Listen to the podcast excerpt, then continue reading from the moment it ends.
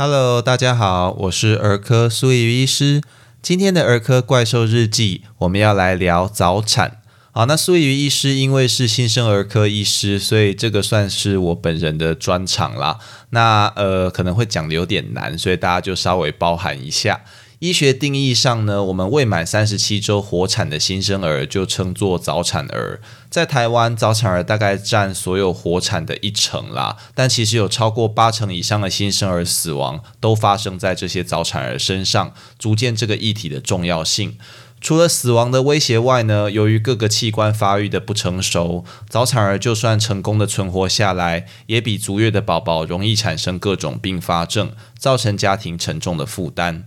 近年来，随着医疗进步，早产儿的存活率是逐渐上升。以台湾的资料来看，二十八周以上的早产儿存活率可以达到九成五以上。那就算是二十四到二十六周这样的极度早产儿，也有六成以上的存活率。目前医疗上的极限大约落在二十二到二十三周之间，但并发症仍然是个大问题。而且这些早产儿都需要在新生儿加护病房去进行集中长期的照顾，一住往往就是好几个月，耗费的医疗资源与人力是十分可观的。在开始介绍早产风险以及早产相关的并发症以前，我们要先来讨论两个相关的议题，分别是终止妊娠以及剖腹产周数与安胎。那我们先来讲终止妊娠。人工流产是最具争议的伦理议题之一。那这件事情到底有没有合乎伦理，以及是否该有条件的合法化，不仅在医疗、公卫领域上有很多的讨论，政治、宗教的倾向以及妇女、胎儿人权的考量，往往也会左右我们的答案。在面对是不是要执行人工流产时，人们往往就诉诸法律。所以，比起长篇大论的伦理辩证呢，我想各位爸爸妈妈们比较需要知道的是实际的状况。台湾的优生保健法施行细则里有规定，人工流产应在二十四周以前实施，但又在主法中，他却说，如果因怀孕或生产将影响其心理健康或者家庭生活者，得依其自愿施行人工流产。所以，考虑到法律的规定与孕妇的健康，那经过深思熟虑后，想要终止妊娠，尽量要在二十四周以前为之是比较好的。那撇开法律不谈，如果不是因为胎儿有一些致命的先天疾病或者异常，想要终止妊娠，苏医师个人认为在二十周以前会比较恰当。主要是因为怀孕周数的估计是存在误差的，而很多二十二、二十三周的孩子其实也有希望存活。如果你在这个周数去催产，孩子出生后又活力很好，有希望存活，却不把它当成生命给予积极救治，这样是有点奇怪。那如果治疗以后存活，那让孩子早产这件事情是不是就构成伤害呢？哦，那这也是为什么虽然教科书上都说未满二十三周、出生体重未满四百克的早产儿可以不要积极。及救治，但临床上我们新生儿科医师还是会视孩子实际的状况，跟父母讨论后再来做决定。那最近不是有一个新闻吗？就是又破纪录了，那个两百多颗的新生儿被救活这样子。那由于医疗进步，其实现在很多先天性的疾病以及极度早产儿都可以接受很好的治疗。先天性心脏病，比如说像法洛氏四重症，以及我们之前有分享过的唇腭裂、横膈膜疝气。腹裂或者脊膨出这些先天异常，经过完整治疗后，都有许多健康长大成人的案例。不可讳言的，这些特别的孩子与他们的父母都经历很多辛苦。但是不是该为了这些先天异常去终止妊娠，就是一个很困难的问题，需要父母去跟有实际治疗这些疾病经验的医师讨论，多方考量后再来做决定哦。那第二个议题是剖腹产周数与安胎。我们之前在宝宝登入地球首日的大小事章节有提过，说不要选时辰剖腹产以及剖腹产的一些优缺点。那如同我们刚刚说的，怀孕周数的估计是存在误差，每个胎儿的成长速度也有个别的差异。即使到了定义为足月的三十七周，也没有办法去确保孩子已经准备好要出生。研究发现，三十七到三十九周出生的孩子，随着周数的增加，他去发生呼吸问题住院的比例也会跟着下降。就算只差个一两天，也会有明显的差异。所以目前医学上是建议没有明显风险的孕妇，如果想要剖腹产，尽量要在怀孕三十九周以后再去做执行。就算是双胞胎，如果没有明确的医疗理由，也不应该在三十七周以前剖腹产，造成人为早产。那除了上述关于剖腹产周数的考量外，怀孕的周数以及孕妇胎儿的状况也会影响是不是要安胎的决定。那安胎指的是用药物、卧床这些方式暂停产程与子宫收缩，希望能够延长怀孕的时间。举例来说，如果妈妈怀孕三十四到三十六周，那提早破水了，考虑到这个周数出生的晚期早产儿，早产相关的风险是比较低，反而是破水带来的感染风险较高。大多就会选择让孩子出生，而不会积极去做安胎。但如果你怀孕二十四周就破水，只要没有胎儿窘迫这些立即性的危险，通常还是会选择安胎，让孩子再成熟一点，尽可能去降低早产相关的风险以及并发症。所以，如果有早产的风险，建议就要与妇产科医师以及新生儿科医师讨论，才能为孩子做最好的准备哦。那让我们回到早产的议题上。哪些孕妇是属于早产的高风险呢？基本上，如果前胎有早产或者是早期破水，这胎的早产风险就会提高七倍之多。另外，如果有接受过一些子宫颈或者子宫内膜的手术，也会增加早产的风险。这些孕妇除了必须定期产检外，建议也要提早接受早产风险评估，并在需要时进行黄体素或者子宫颈环扎手术治疗。那其他已知会造成早产的风险因子，包括有像生活习惯的影响，例如喝酒、抽烟、使用毒品、生活压力以及工时过长等。那孕妇的年纪当然也会影响，生产的时候妈妈小于十七岁或者是大于三十五岁，这样子会有比较高的早产风险。那一些影响孕妇与胎儿的疾病，比如说胎儿是多胞胎、先天性心脏病、畸形、感染，或者孕妇有妊娠糖尿病。妊娠高血压、前置胎盘、子宫颈过短、感染等，那一些环境因素，比如说像塑化剂的铺路等，这些都被发现与早产有关。值得注意的是，这些风险因子大多在受孕的当下就已经决定，很难去做改变。所以，除了在工位政策上的宣传以及努力之外，临床医师主要致力于早期发现早产的风险，并且给予积极的处置，借以改善母亲以及新生儿的预后。而早产同时也是孕妇住院最常见的原因。所以，如果发现孕妇有早产的可能，就应该尽早转诊到有妇产科、新生儿加护病房以及新生儿科医师的医院去做治疗。除了会由妇产科做完整的早产评估，并决定是否要给予安胎药物外，新生儿科医师也会说明早产相关的风险，并在孩子出生后接手，给予最好的照顾。有一个重要的治疗是特别要在这边说明的，那就是产前类固醇的给予。研究发现，在早产风险的孕妇，如果给予产前类固醇治疗，可以让早产儿的肺部更加成熟，降低死亡、呼吸窘迫症候群以及脑室内出血等并发症的机会，去改善它整体的预后。在怀孕未满三十四周，而且一周内有早产风险的孕妇，就建议要给予，一般是两天的疗程。那如果距离上次给予类固醇已经超过两周，而又被认为有一周内早产的风险，就可以再给一次。那至于怀孕三十四周以上有早产风险时，是不是要给，就存在很多争议。虽然并没有发现这个周数的早产儿因为产前类固醇的给予发生什么短期的不良反应，但部分的研究认为，在这个周数去给予产前类固醇对长期的神经发展还是可能有一些些微的不良影响。那另外，在这个周数产前类固醇对于存活、呼吸的帮助也相对比较小，所以建议跟妇产科与新生儿科医师讨论后再来做决定。那如果我们要把早产儿所有相关的并发症跟治疗细节罗列出来，不止听起来很吓人，而且对爸爸妈妈们照顾早产儿是没有帮助，三天三夜也讲不完的啊！毕竟苏医师在完成儿科训练后花了两年，就是在学这些嘛。那我的工作有百分之八十就是在做这件事情，所以呢，我在这边只会简单分享一些极度早产儿常见的并发症，并且结合出院后需要注意的事项，提供给大家。那第一个，我们来讲呼吸问题。早产儿的肺部因为尚未成熟，就被迫要开始负担呼吸的压力。呼吸窘迫症候群是常见的并发症。那这个病呢，是因为肺部缺乏名为表面张力素的物质，使得肺泡没有办法扩张，容易塌陷。那进一步就会造成缺氧与呼吸困难。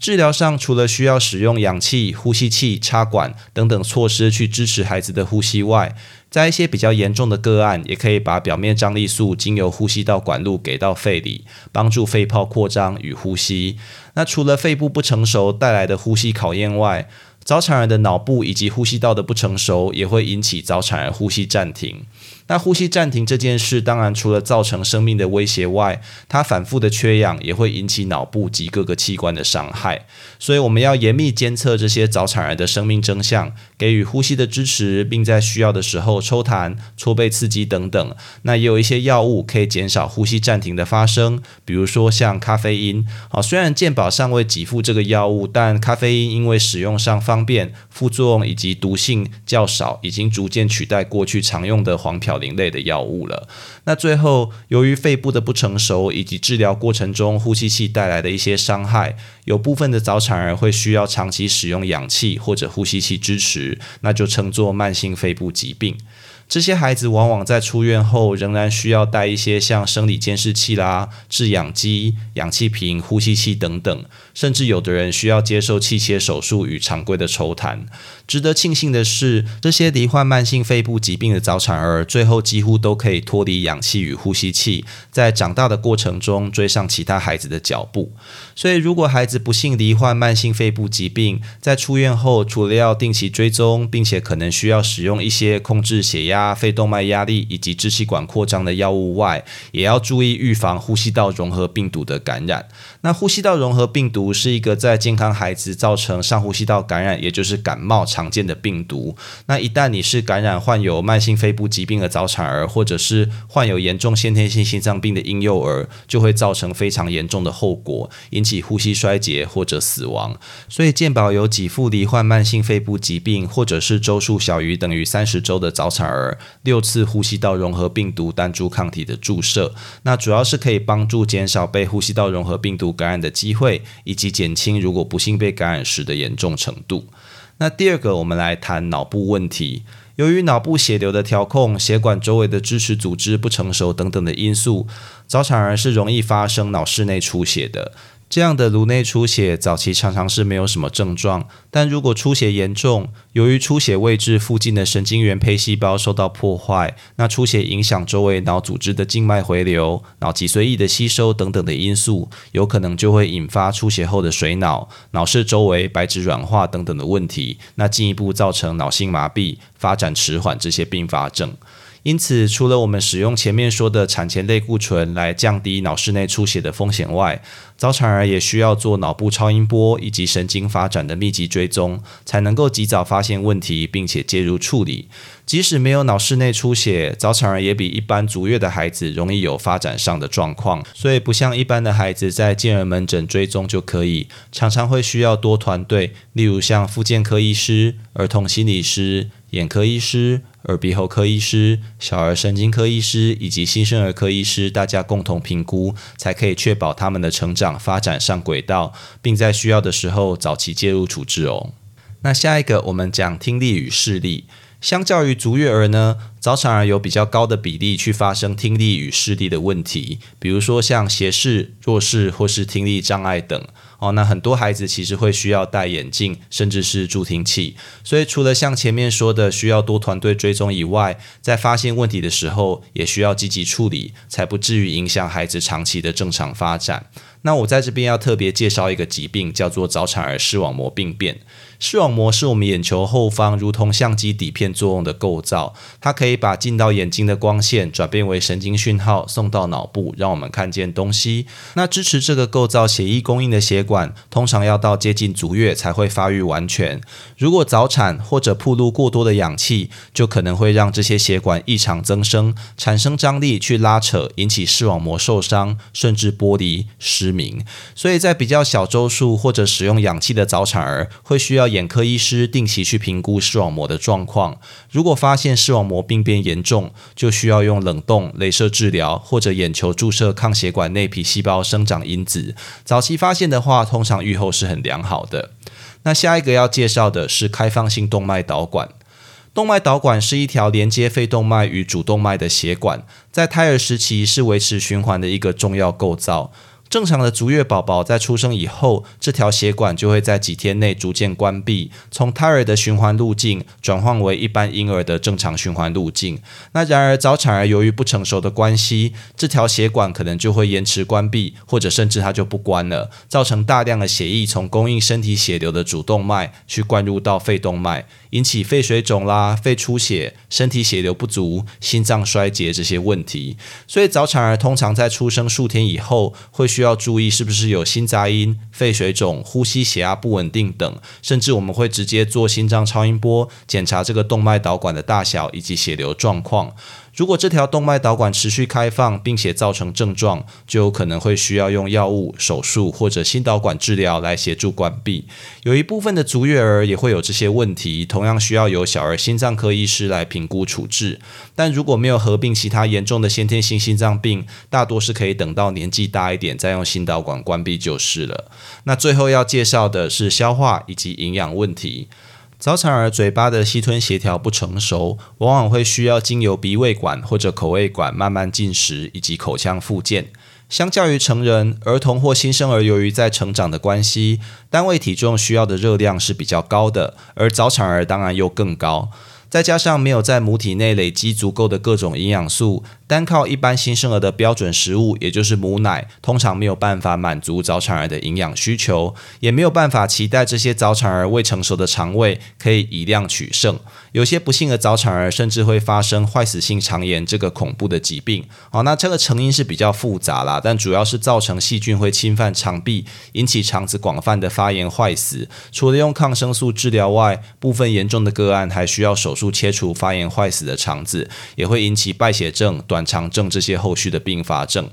所以，很多极度早产儿在出生的前几周会需要中央静脉营养的支持，也就是靠管路把营养打到大血管里面。而在可以稳定吃奶、不需要静脉营养后，也必须在母乳里面去添加母乳添加剂或使用早产儿奶水，给予维生素 D 以及铁质这些额外的补充，才能够让孩子有足够的营养。那这样积极的营养策略呢，甚至必须持续到出院回家，添加副食品以后，才可以让他们有迎头赶上的营养，并且正常的成长以及发展。那早产儿其实会发生的问题远远不止今天介绍的这些啦，其他比如说像体温调控、免疫、成长、内分泌以及长大后的行为问题、代谢疾病的影响，这些实在是说也说不完。那带大家认识这些问题，最主要是希望大家能够重视早产儿的医疗需求。就像儿童不是大人的缩影，早产儿也不是比较小的新生儿而已。如果有早产问题，还是要尽早转介给有早产儿照护团队以及新生儿科医。医师的医院去做评估以及生产，在孩子出院后，也应该交由新生儿科医师以及多团队全盘的掌握，追踪孩子的成长、发展以及健康状况哦。如果需要更多的相关资讯，也可以洽询早产儿基金会或者是各大医院的新生儿加护病房。那今天的最后呢，我们要讲两件事情，一个是频道时程的变更。由于加护病房的业务繁重，其实过去几个月苏医师在做 podcast 是蛮辛苦的，有的时候忙起来都卡到最后一天才努力去写稿录音啊。再加上随着分享的题目是越来越多，查找资料跟写稿的时间都在逐渐拉长。像今天这一集几乎花了我八个小时才制作完成。虽然我们不缺可以分享的主题，但如果要把这些主题好好整理，就是一件大工程。那如果把内容缩减，或者是多一些闲聊，也许是个选项，但就偏离了制作这个卫教频道的初衷。所以，为了要维持频道内容的品质以及定期更新，我希望从这周开始改成两周更新一次，也就是下次定期更新会在九月六号。那当然，如果刚好中间有空档，或者是临时有想分享的主题，我也会不定时更新哦。那第二件事情，呃，就是活动的资讯。那上个礼拜其实有介绍过了。这个礼拜我录 podcast 会大爆炸的主因，就是在准备演讲啦。苏医师受妈妈宝宝杂志以及台北市政府卫生局邀请，要在免费的卫教讲座来分享育儿知识。那这个免费讲座的时间就在这个礼拜天，也就是八月二十九号上午的十点半到十二点，十点钟就可以入场喽。地点在维特空间一号馆。地址是台北市大同区承德路一段十七号四楼。那没有办法现场报名，所以如果想要报名参加的爸爸妈妈们，可以打电话到零二二五零五。八九八九转七零零一找刘小姐，或者是在妈妈宝宝 FB 粉丝团去做私讯询问哦。以上就是今天的全部内容。如果你喜欢本频道，欢迎按下关注、订阅，并且分享给你周遭的亲朋好友，这样就能收到本频道的最新通知，也让苏医师有动力提供大家更优质的内容喽。也欢迎各位听众到 Apple Podcast 留下你对频道的看法，或者寄 email 到频道信箱，提供您宝贵的意见哦。我是苏怡医师，我们下次见。